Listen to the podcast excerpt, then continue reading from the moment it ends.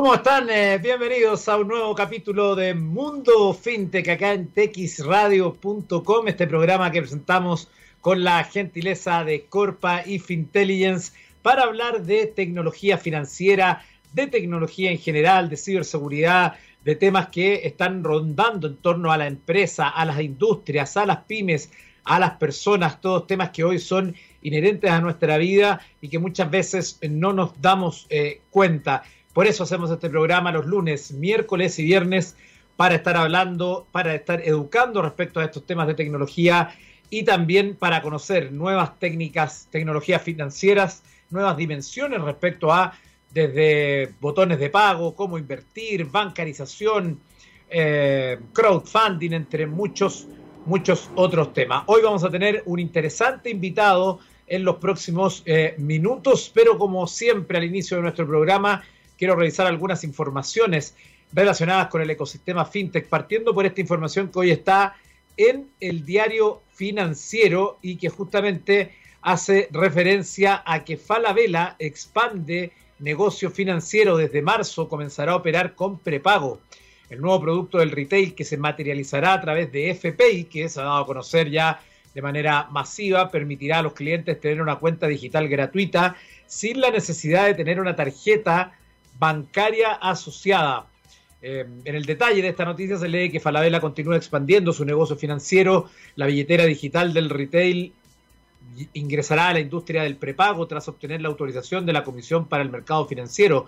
Desde la compañía informaron que se estima que este nuevo servicio comenzará a operar en marzo, cuando se termine de completar los últimos trámites y auditorías solicitadas. Este nuevo producto, señalaron, permitirá a los clientes tener una cuenta digital gratuita sin la necesidad de tener una tarjeta bancaria asociada, realizar cargas de dinero a un saldo FPI y pagar sin contacto a través de un código QR en todos los comercios adheridos y realizar transferencias. Parte de esta información entonces que está hoy en el diario financiero, el gerente general de FPI, Dimitri Cirulo, destacó este nuevo paso planteando que nos permitirá expandir nuestros servicios a los clientes no bancarizados, contribuyendo a la inclusión financiera y también señala a la democratización de las soluciones de, pago digital, tal como nos propusimos desde un comienzo. Nuestra apuesta está en convertirnos en una app indispensable y al alcance de todos, que simplifica la transacción de manera segura y entrega una serie de beneficios apalancados en el mundo Falabella. Cabe recordar que la billetera digital inició recientemente operaciones en Perú y proyecta su estreno en Colombia para este 2021. Esa es una de las noticias que queríamos destacar en esta jornada. También le quiero contar algo que está hoy en el eh, confidencial.com que señala que los agentes de banca privada se fijan en el crowd lending para evitar los depósitos a la dificultad de encontrar rentabilidades estables sin riesgo al construir carteras de inversión, se suman los tipos negativos que penalizan la liquidez. Por ello empiezan a expandirse soluciones imaginativas como la inversión en fintechs especializadas en crowd lending a través de lo que evita los depósitos bancarios. comillas, llevaba tiempo analizando el mercado para evitar los depósitos bancarios, ya que en el mejor de los casos es un 0%. Propuso la entidad que con con la que trabajo, evitar los depósitos con la liquidez de las carteras y colocarlas en una fintech relacionadas con el crowdlending y me han dado el ok, señaló un agente financiero de un conocido banco especializado en altos patrimonios. Fuentes del sector explican que es una práctica que está creciendo entre los agentes financieros de banca privada, que son asesores que funcionan como autónomos pero con vinculación a una única entidad. De esta forma evitan que el banco con el que trabajan asuma el costo de tener más liquidez en depósitos penalizados en hasta un 0,5% del Banco Central Europeo. Algunos bancos españoles como BBVA o la filial de ING ya han anunciado que cobrarán por volúmenes grandes de depósitos a clientes con poca vinculación. El banco presidido por Carlos Torres cobrará un 0,3 anual de aposiciones de más de 200.000 euros, mientras que la entidad holandesa el, el costo será de 10 euros al mes si tienen 30.000 euros o más sin ingresos domiciliados. Son todavía una excepción en España, aunque ya hay entidades internacionales, internacionales haciéndolo. En cualquier caso, aunque no cobren, la liquidez no cuenta con rentabilidad, desde hace años por la política monetaria, que busca que el dinero fluya hacia el crédito o inversiones para crear dinamismo económico. Esta es la línea en que se está extendiendo entre agentes financieros que consideran que no vulnera el perfil de riesgo de los clientes. Uno de los ejemplos es el Neo Wintech, antes eh, Ivan Ballet, que comercializa cuentas remuneradas en España a través de un acuerdo con las fintechs. Eh, la cuenta que se usa a los agentes de banca privada es la oferta de un 2,5% anual sin permanencia. La forma de trabajarlos, que tiene licencia de identidad de dinero electrónico en Reino Unido, es invertir en bolsas de crédito a través del crowdlending o de entidades financieras en mercados emergentes con tipos de interés más alto como México y captar inversores en mercados de desarrollo como España. Parte de esta información que está en el confidencial del día de hoy. Y también quiero destacar esta información que está hoy en eh, criptonoticias.com que dice competir contra las fintech no es justo. Esto es lo que ha dicho la presidenta del Banco Santander. Eh, en esta noticia señala que la banca internacional está, está compitiendo contra las innovaciones de las fintech de manos atadas y no es justo, así lo cree la presidenta del Banco Santander, Ana Botín, quien considera que el sector no cumple con regulaciones que sí son obligatorias para los bancos. Durante su intervención en una teleconferencia de Foro Económico Mundial, la ejecutiva reconoció que la digitalización de las finanzas es una gran oportunidad para que el sistema crezca. No obstante, dijo que es necesaria una cooperación internacional para las condiciones de desarrollo sean niveladas. Botín señaló que hay tres aspectos que deben considerarse a la hora de equilibrar las reglas del juego. El listado de la presidenta incluye el manejo de datos de usuarios, el acceso a sistemas de información y la innovación. Sobre estos puntos, Botín recalcó que los bancos de Europa, por ejemplo, deben aplicar una regulación sobre servicios de pagos electrónicos. De acuerdo con la regulación, los bancos deben permitirle el acceso a su infraestructura a terceras partes para el desarrollo de aplicaciones. La intención de este lineamiento es que las fintech puedan crear soluciones disruptivas y nuevos modelos de negocio, lo que incluye a startups relacionadas con Bitcoin y criptomonedas, por ejemplo. Este aspecto es uno de los más cuestionados por Botín, quien alega que las regulaciones deben estar mejor balanceadas. Si se les solicita a los bancos, dice, que compitan con las manos atadas detrás de la espalda, eso no es justo. Si se nos pide que compartamos nuestra información, entonces a otros también debe solicitárseles que compartan información porque los datos son fundamentales en la economía digital. La representante del Banco Santander hizo un llamado y dijo que la recomposición que propone debe ser una solución de forma rápida y ordenada aclaró que el tema no debe ser limitado a Europa, sino que debe ser aplicado a escala global. Comillas, no estamos pidiendo favores, queremos competir limpiamente. Por lo menos llamativas las declaraciones de, la, de esta vocera del Banco Santander, cuando en eh, muchos otros espacios hemos escuchado que justamente los que piden competir justamente son las fintech ante el escenario del status quo que intentan mantener todavía muchos bancos a nivel mundial. Bueno, ahí está entonces un panorama que hemos visto del ecosistema fintech. Nos vamos a la música. Cuando estábamos en el año 1995 se publicaba esta canción de Pulp, Disco 2000, que llegaba al número 7 en la lista de las británicas y que fue lanzado como tercer sencillo del álbum Different Class, después de Common People y el lado A de Miss Shapes. Vamos a escuchar esta canción y ya recibimos a nuestro invitado de hoy en Mundo FinTech. Estamos de regreso en Mundo FinTech y déjeme contarle algo muy, muy relevante. ¿Tu empresa está tomando decisiones con información de calidad y análisis rigurosos? ¿Sabes qué opinan tus consumidores de tus productos y de la competencia? En Corpa llevamos más de 30 años inspirando conocimiento en Chile y Latinoamérica. Conoce nuestros servicios de estudios de mercado e intelligence en www.corpa.cl.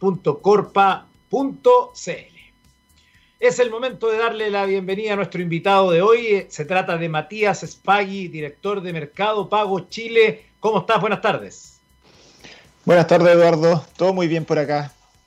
Qué bueno. Hoy vamos a hablar de eh, el 2020, ¿no? Una evaluación de lo que ha sido parte de lo que ocurre durante el último mes del año, inicio eh, del, siguiente, además proyectar un poco lo que va a ser este 2021 en el ecosistema fintech y también los aprendizajes que ha dejado esta pandemia, que sin duda si hay un, una industria que se ha visto dinamizada y muy potenciada ha sido justamente lo que tiene que ver con los canales digitales.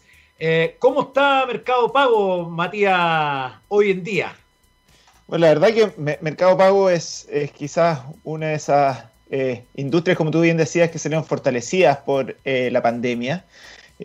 Nosotros, para, para, recordar, Mercado Pago en Chile tiene casi cuatro años desde que empezamos a ofrecer nuestros servicios de procesamiento pago por fuera de Mercado Libre.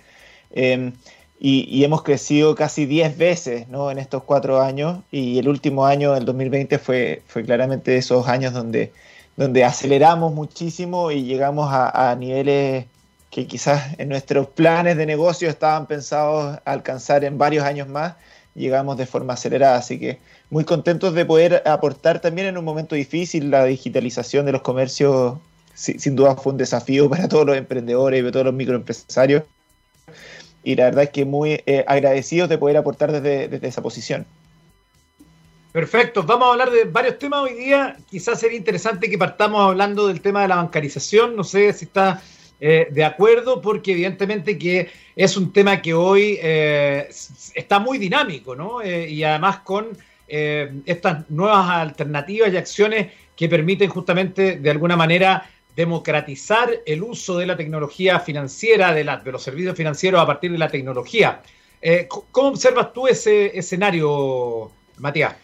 Sí, es, bueno el punto. Creo que, a ver, Chile eh, tiene un, por el lado bancarización, Chile tiene unas cifras que son un poco distintas al resto de la región. El, América Latina es una, es, una población subbancarizada o no bancarizada. Eh, más, de la mitad de, los latinoamericanos no tienen acceso a una cuenta bancaria. Y en Chile esa realidad es distinta, ¿no? Desde la masificación de la cuenta RUT que nosotros vemos una bancarización, pero yo le llamo una bancarización un poco ficticia, porque son personas que realmente no tienen acceso a la totalidad de los productos que ofrece una cuenta corriente para una persona eh, que tiene, que cumple los requisitos de capital que están exigiendo los bancos. Entonces, eso ha dado eh, la oportunidad a estas cuentas digitales que están naciendo, algunas de manos de bancos, ¿no? Como, como lo que hizo el BCI, que creo que fue un pionero en eso, y y otra de manos de fintechs que estamos viendo como lo que está construyendo Mercado Pago, lo, mismo que, lo que estaban comentando ustedes de Falabella y, su, y sus eh, estrategias por, ofrecer una cuenta digital más completa. Entonces, creemos que va a haber un nicho donde el usuario que hoy día quizás tiene acceso a una cuenta bancaria, por, decir la cuenta root, va a poder eh, tener un producto que es alternativo y que es mucho más robusto y que yo creo que va a ofrecer una totalidad de servicios que realmente se van a parecer más a una bancarización que lo que existe hoy día, digamos, que, es una especie de subbancarización eh, por, parte del usuario de cuenta root. Claro, e, efectivamente aquí hay una realidad. Tú mencionas que quizás en el caso, en el contexto de la región, me refiero a Latinoamérica, Chile tenga alguna diferencia, pero igualmente cuando uno toma la región en total, respecto a los países desarrollados, ahí sí estamos muy atrás, ¿no? Muy atrás, eh, dramáticamente atrás. La verdad que si es que miramos eh, índices, por ejemplo, de penetración del crédito en la población, eh, América Latina y Chile también, ¿no? América Latina está diametralmente por detrás, pero Chile también se queda, no, está, no está en, la vanguardia. Para ponerte un número, hoy día el 33% de los adultos en Chile tienen acceso a una, tarjeta de crédito. Ese número llega a 65% en, eh, en países, digamos, que nos gusta comparar, OCDE, promedio OCDE, ¿no? Y llega a niveles del 89-90% cuando comparamos con los que están en la parte superior del OCDE. Entonces, estamos muy lejos todavía de, llegar a a compararnos contra quienes nos queremos comparar, ¿no? Contra quienes solemos compararnos y, que nos gusta compararnos, estamos muy, muy lejos. Y ahí em, creo que, lo que está pasando en América Latina es súper interesante, sobre todo si uno mira lo que está pasando en Argentina con Mercado Pago, en donde el espacio se lo tomaron las fintech completamente y las fintech son los que están eh, cumpliendo el rol de, bancarización o de entregar de productos de, de servicios financieros em, y nosotros, digamos, muy orgullosos de, los números que estamos alcanzando allá. Para, ponerte un ejemplo, digamos, desde que lanzamos nuestra billetera o nuestra cuenta digital en Argentina, ahora acabamos de pasar los, 10 millones de usuarios mensuales eh, y estamos hablando de un producto que tiene, tiene meses de vida. Entonces, realmente la adopción de esos productos financieros ah, eh, son, son esperanzadores para las personas que están subbancarizadas.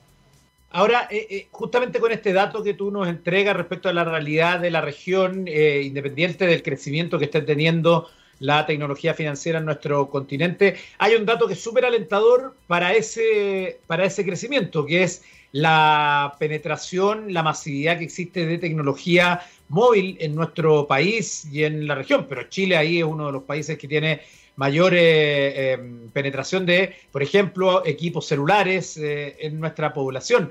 Y allí entonces uno se pregunta, o te lo pregunto a ti como experto, ¿cuáles son las eh, oportunidades que hay para el público? ¿Por qué para una persona hoy tener un teléfono celular, una conexión a Internet, le puede abrir las puertas de una de un, de un, nuevo banco o de servicios financieros que se parecen a de los bancos que se les ha negado o que por ejemplo, para un mismo crédito tienen tasas de interés mucho más altas que para las personas que están bancarizadas tradicionalmente.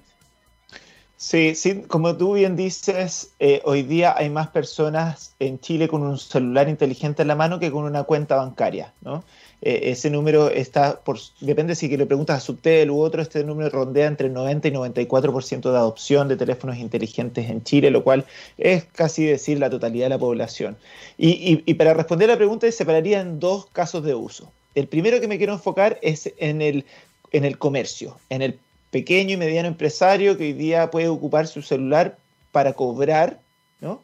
Eh, están, se están masificando en la tecnología de códigos QR, en la cual eh, no necesitas una máquina, digamos, que te la arriendan por 20 mil pesos mensuales. Entonces, una persona que tiene un kiosco en la esquina de la Alameda no, no, no, no puede estar pagando 20 mil pesos mensuales por el arriendo de ese dispositivo y el celular se va a convertir en su forma de aceptar pagos electrónicos.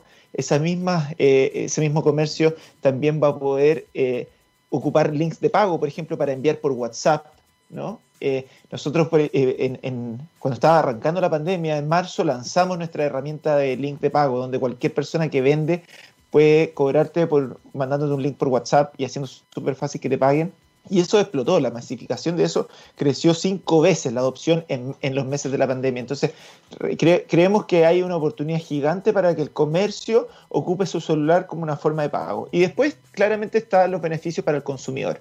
El consumidor no solamente va a empezar a ver alternativas de estas billeteras virtuales donde van a poder ocupar su celular para pagar, pero también para hacer múltiples servicios financieros, recargas de celular. Antes las personas estaban yendo a una farmacia a recargar el celular, hoy día lo pueden hacer desde una app como la de Mercado Pago, eh, pagar las cuentas eh, y una serie de otros flujos eh, de transporte que estamos viendo en otros países. Creemos que va a ser extremadamente conveniente y el uso del celular va a reemplazar la billetera y después va a terminar reemplazando su cuenta bancaria completa.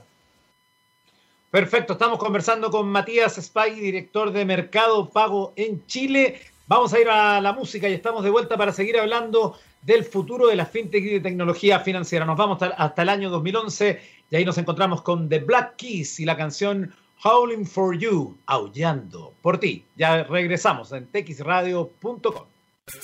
Estamos eh, de regreso en Mundo FinTech y déjeme contarle algo muy importante. Aplicar inteligencia financiera te permitirá conseguir siempre beneficios positivos para tu negocio. El dinero crece cuando se invierte con inteligencia. Conocer los riesgos inherentes a cualquier actividad de inversión te permitirá asumir solo los riesgos necesarios. Con nuestra asesoría mejorarán notablemente el control de costos negociación con proveedores y bancos.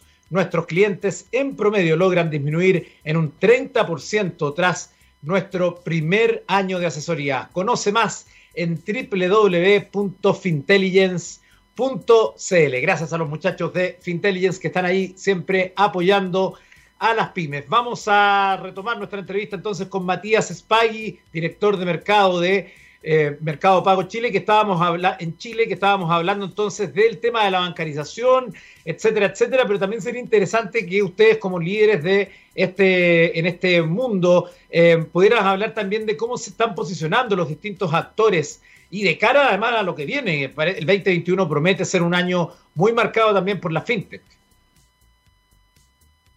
Sin duda, eh, creo que va a ser un año súper interesante. Yo creo que mm, lo primero que estamos viendo son quizás tres tipos de, actores ¿no? que están emergiendo en el mundo financiero tecnológico. El primero es, son los bancos. Creo que los bancos están tratando de hacer esfuerzos por ya sea eh, dentro de sus propias empresas crear unidades de transformación digital para ofrecer servicios financieros con tecnología y cambiar un poco, o haciendo estos spin-offs ¿no? que estamos viendo como, como lo que está haciendo BCI con Match, ¿no? que creo que, eh, y, en el resto de Latinoamérica también estamos viendo a los bancos tratar de alcanzar o ponerse al día con la tecnología que quizás estuvo un poquito más retrasada un tiempo. El segundo en es, una, es una muy particular de Chile, que tenemos una industria de retail que tiene un retail financiero asociado, ¿no? Vemos las grandes cadenas de retail, tienen sus bancos, tienen sus tarjetas de crédito, y eso es, bien, es bien particular de Chile, pero creo que va a ser un espacio interesante de competencia de cómo esos actores también empiezan a entrar en el mundo fintech. Y tercero, por ejemplo, eh, están las fintech en sí, que, ¿no? que las diría de las fintech puras, ¿no? como, como Nuance, en Brasil que está haciendo unas cosas increíbles, o como Mercado Pago que, nace desde Argentina, pero también está Big Tech, ¿no? como los Google, Facebook, que se están metiendo en ese espacio. Entonces, ah. creo que vamos a empezar a ver una competencia que no hemos visto en la industria de medio pago en Chile en los últimos 20 años, porque ha estado dominado por un monopolio, y va a ser súper súper interesante y va a ser súper beneficioso para el consumidor final. Claro, yo creo que ahí en el fondo lo, lo, más relevante es lo que dice al final, que justamente esto debería traer beneficios para el público, primero por la democratización que eso signifique y segundo porque haber más competencia a las entidades financieras más tradicionales, tener que salir de, digamos, de su lugar de confort, eso evidentemente que va a tener un impacto positivo en los costos, en los intereses, en las oportunidades que tengan las personas para adquirir créditos, préstamos pequeños, eh, cosas para salir del apuro, ¿no?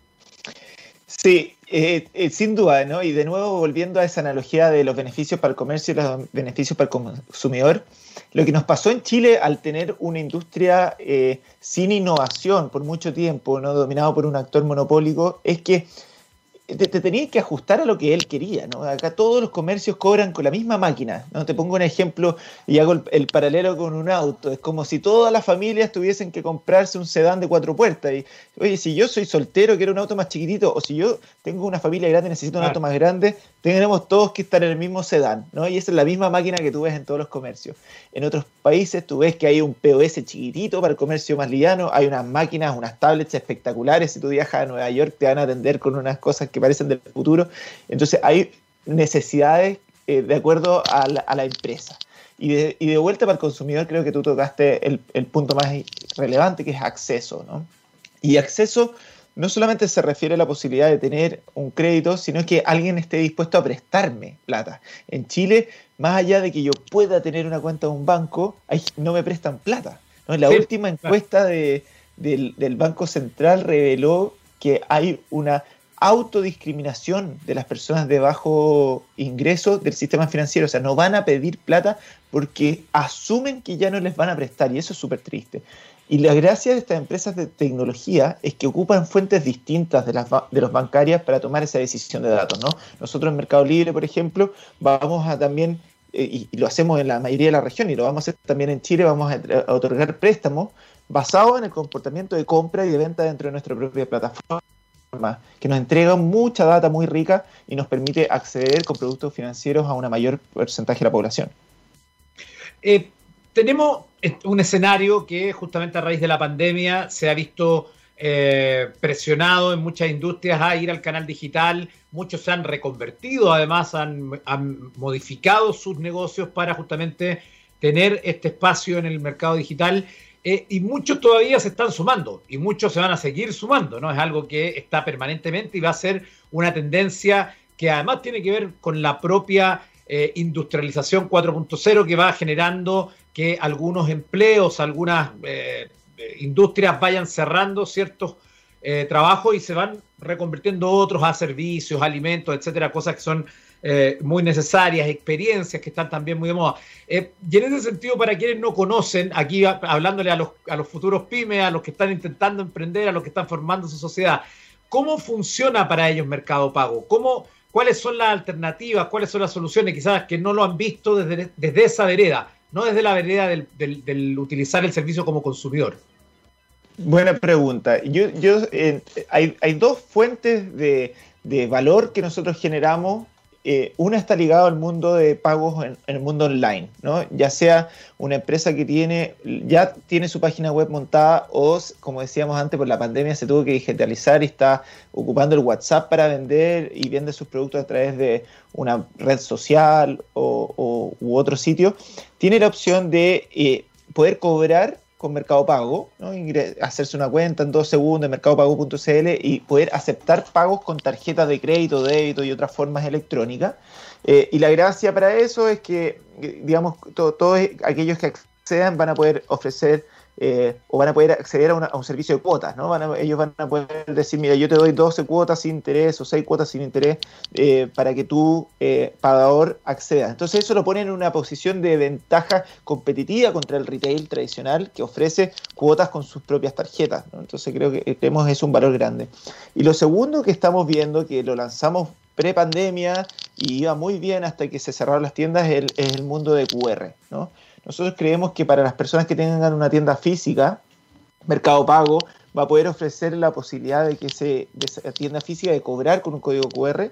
La gracia es que no necesitas el arriendo de una máquina, entonces te ahorras ese costo y estamos ofreciendo tasas de procesamiento eh, que es un tercio más barato que lo que ofrece una industria tradicional como lo que sería un Transbank. Entonces, por un 1% en crédito y 0% en débito van a poder acceder a cobrar en su local físico. Y el usuario, por el otro lado, va a poder ir, pagar y obtener beneficio. Entonces, eh, hoy día lo estamos lanzando y eso lo lanzamos con grandes marcas. No por ejemplo, McDonald's, tú vas hoy día y, tienes un 20% de descuento cuando te compras un combo, o, la FED, la chocolatería, y lo estamos lanzando en, muchas marcas más. Eh, pero creemos que eso, llevado al mundo pyme, va a ser un éxito gigante, porque a nivel de estructura de costo, lo hace casi que, casi que gratis subirse, ¿no?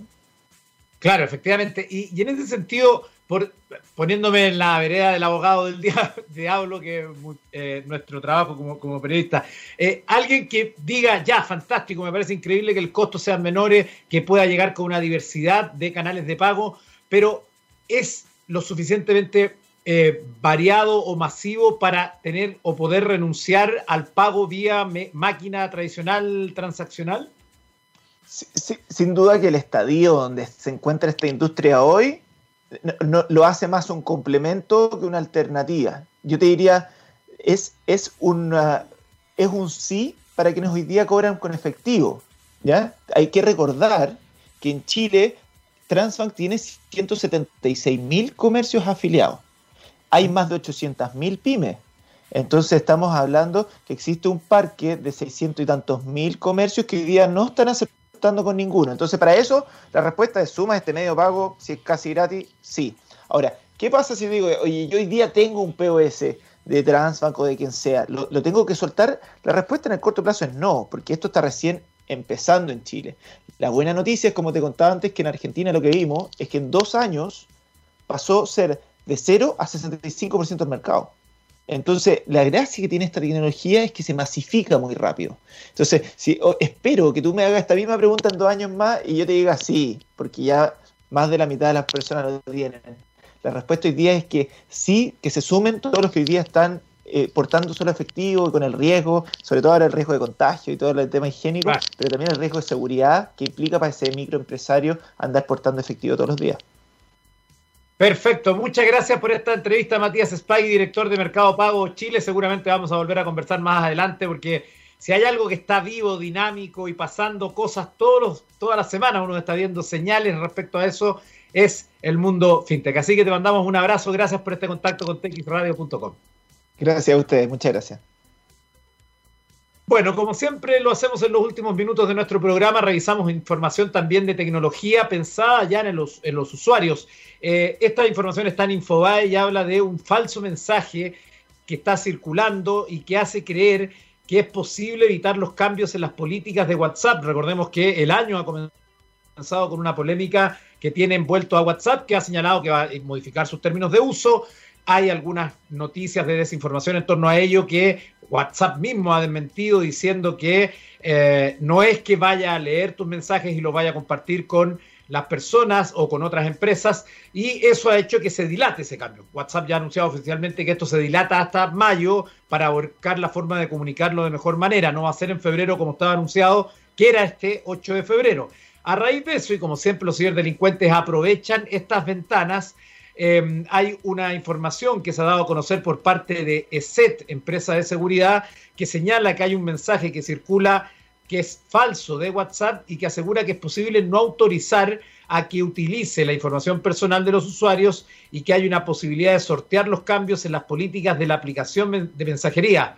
En este punto hay que aclarar que hay un primer indicio de que se trata de un engaño, ya que en las nuevas políticas no se menciona en ningún momento que la aplicación podrá ver los mensajes, que es lo que estoy explicando yo y que lamentablemente algunos usuarios con o sin intención, ahí hay que ver cuánto de, eso beneficia a Telegram y a otras eh, plataformas como Signal, eh, han señalado eh, erróneamente a lo que decían los términos de uso de WhatsApp o los nuevos términos de uso que se iban a poder ver los mensajes. Bueno, la imagen que está llegando es un reenviado habitual de la desinformación que dice no autorizo, no autorizo, no autorizo en mayúscula y luego dice, recuerda, mañana comienza la nueva regla de WhatsApp que permite usar tus fotos. Recuerda que el plazo es hoy, se puede utilizar en juicios contra ti, todo lo que has publicado se podrá publicar a partir de hoy, incluso mensajes eliminados. No cuesta nada más que un simple copiar y pegar Mejor estar seguro que ser vulnerado, dice este falso mensaje y dice, no doy permiso a WhatsApp ni a ninguna organización asociada a ella como Facebook e Instagram para usar mis mensajes. Esto es real, lo comparto, no autorizo, compártelo en 10 grupos y en tu WhatsApp aparecerá una señal y sale como un visto eh, así en verde. Eso quiere decir que tu teléfono está protegido. Primero, digamos que no hay ninguna tecnología tan ridícula como para hacer esto, compartirlo y que esto se haga mágicamente un cambio de esa manera. O sea, francamente es, bien ridículo, pero no todo el mundo tiene que por qué conocer cómo se generan los cambios en las configuraciones. El asunto es que este engaño también hace referencia a la aparición de una marca de verificación que estoy señalando y este tipo de engaños persigue distintos propósitos. Principalmente funcionan como spam porque justamente te pide esta cuestión media piramidal, compártelo con 10 amigos y esos 10 amigos compártanlo con más, etcétera y suelen distribuirse simplemente como, como medio de diversión para sus creadores. Además suelen ser utilizados para generar incertidumbre entre los receptores, en particular cuando no se tiene toda la información sobre los que implican los cambios de las políticas del uso de la aplicación. El éxito de este tipo de cadenas suele estar basado en el hecho de que provienen de contactos de una fuente confiable. Dichos mensajes solicitan ser reenviados por el que, si es el receptor, cree en el falso mensaje y se convierte en parte de una cadena de distribución. No es un tema nuevo, como decimos, pero obviamente que compartir o reenviar este tipo de mensajes es una, una, acción prácticamente inútil y obviamente no evitará la aplicación de las políticas de WhatsApp una vez que entren en vigor. Contrario a lo que se podría pensar, los mensajes en cadena hacen perder tiempo y a menudo difunden consejos falsos o incluso peligros para los usuarios desprevenidos. Algo similar ya vimos como en relación al COVID-19 al comienzo de la pandemia y las fake news que circularon en torno al virus. Por eso es fundamental estar informados y lo que es más importante, ser responsables con lo que reenviamos. Hay muy habitual también entre los grupos de amigos que uno le reenvían algo para preguntarle si es falso. Y así se empieza a reenviar, a reenviar, a reenviar, a reenviar, a reenviar. Y entonces termina eh, desinformando por la propia desvío del mensaje original. Eh, por lo tanto, ahí hay que ser muy cautelosos. Hablando de desinformación, también les quiero contar que Twitter ha publicado una nueva cuenta que se llama Birdwatch, una herramienta para que los usuarios contribuyan a combatir la desinformación. Esta noticia habla entonces que la red social ha presentado esta nueva herramienta que permite a los usuarios corrientes identificar la información que creen es engañosa en la red social y escribir notas que brinden a los tweets contexto informativo. Con esta herramienta cualquiera tendría teóricamente el poder de etiquetar los mensajes que considere que violan las normas de la plataforma al difundir contenido falso o inexacto. Comillas, creemos que este enfoque tiene el potencial de responder rápidamente cuando se difunde información engañosa, agregando un contexto en el que las personas confían y encuentran valioso. Nuestro objetivo es hacer que las notas sean visibles directamente en los tweets para la audiencia global de Twitter cuando existe el consenso de un, de un conjunto amplio y diverso de colaboradores, asegura Kate Coleman, vicepresidente de productos de Twitter, a través de un comunicado. Esta información que ha sido publicada además en la cuenta, en la cuenta Twitter Support eh, señala que en esta primera fase del piloto las notas de los usuarios solo serán visibles en el sitio Birdwatch separado dentro del sitio. Los usuarios también podrán calificar la, la utilidad de las notas agregadas para otros colaboradores. Estas notas se mantienen intencionalmente separadas de Twitter por ahora mientras creamos Birdwatch y construimos la confianza de que genera un contexto que la gente encuentra útil y apropiado. Hasta la fecha, Twitter asegura que ha realizado más de 100 entrevistas cualitativas con personas de todo el espectro político que utilizan la plataforma y que han recibido un amplio apoyo general para Birdwatch. De acuerdo con la red social, las personas valoran el mecanismo de la plataforma que permite a los propios usuarios etiquetar lo que consideran que puede ser falso o contener desinformación. Los entrevistados valoran que las notas estuvieran en la voz de la comunidad en lugar de la de Twitter o una autoridad central y apreciaron que las notas promocionaran un contexto útil para ayudarles a comprender y evaluar mejor un tweet. Ahí está entonces con esa información de Twitter y llegamos al final de este capítulo de Mundo FinTech en este día miércoles 27 de enero y hoy nos vamos a despedir en la música con la canción de Corgis, Everybody Got to Learn Sometime, gracias a Corpa y Fintelligence que presentan Mundo FinTech. Nos volvemos a encontrar el próximo viernes y sigan en la sintonía de texradio.com.